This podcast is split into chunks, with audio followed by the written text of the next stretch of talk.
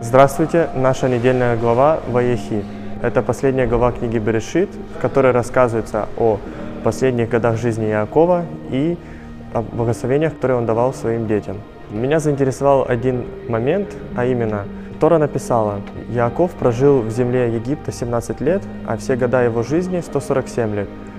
И у меня появился вопрос, почему Тора акцентирует внимание на годах жизни Иакова в Египте, ведь мы знаем, что он попал в Египет в 130 лет, а умер в 147 лет.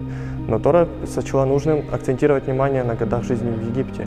Ответ заключается в том, что Иакова жизнь была насыщена очень неприятными моментами.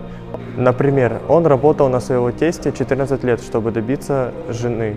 Его жена не могла долго забеременеть, и его любимый сын и пропал на 20 лет, даже больше. В конце концов, э, когда он попал в Египет, э, он начал жить счастливо, и именно поэтому Тора акцентирует внимание на годах жизни его в Египте.